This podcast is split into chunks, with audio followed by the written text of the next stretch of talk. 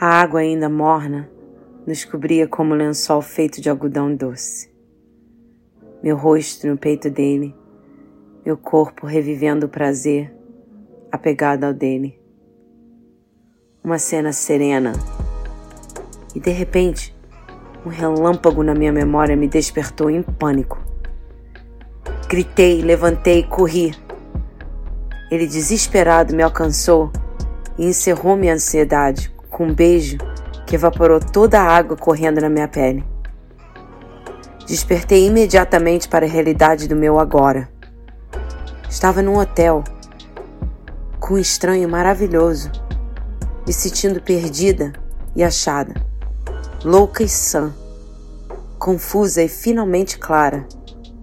E agora uma nova sensação. Você tá com fome?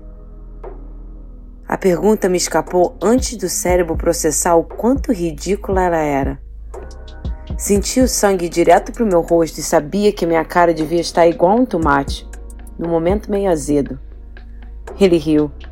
Riu de gargalhadas que pareciam um samba da mangueira e sentou na beira da cama, me posicionando no seu colo. Eu esperei ele me mandar vestir a roupa e me dar um tchau, mas ele continuou rindo. Fome? Sim, estou com bastante fome. Vou encomendar comida para o quarto. Depois vamos falar sobre a sua fuga da banheira. Ou, se prefere, você pode comer e eu posso comer você todinha. Sentada no colo dele, já sabia que a comida não seria encomendada por me pelo menos 30 minutos. Dito e feito. Acho que a nossa nutrição pode esperar um pouco. Esqueci que tenho um compromisso urgente. Com licença, por favor.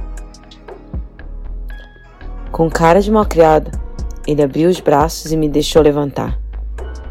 Como uma mulher penitente, ajoelhei em frente à divindade e consumi seu instrumento celestial.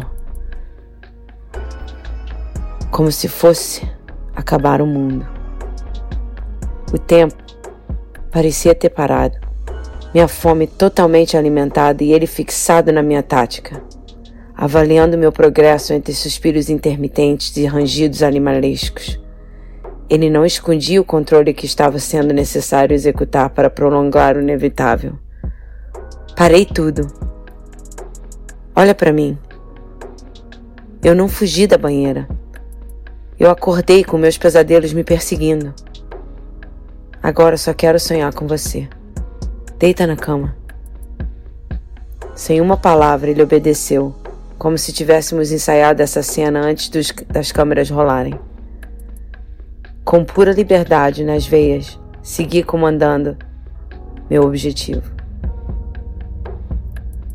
Peguei seus braços e posicionei-los abertos aos seus lados.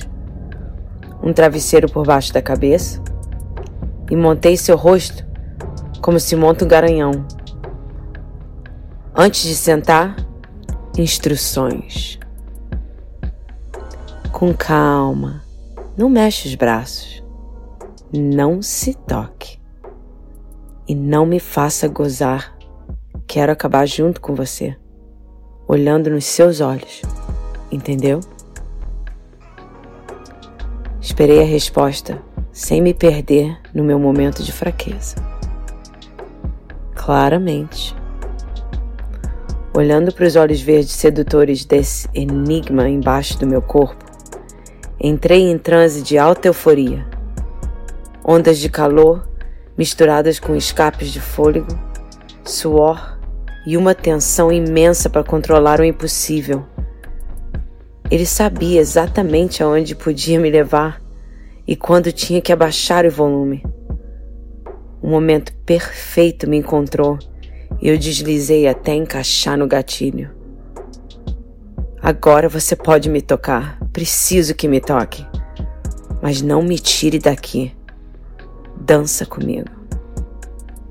Com as duas mãos cobrindo quase todo o meu rosto, ele beijou meu ser e nossos corpos, formando coreografias inesquecíveis, deu vida a uma maratona de orgasmos que eu não pude controlar. Ao sentir meu prazer correndo em sua pele, todo o controle lhe escapou também.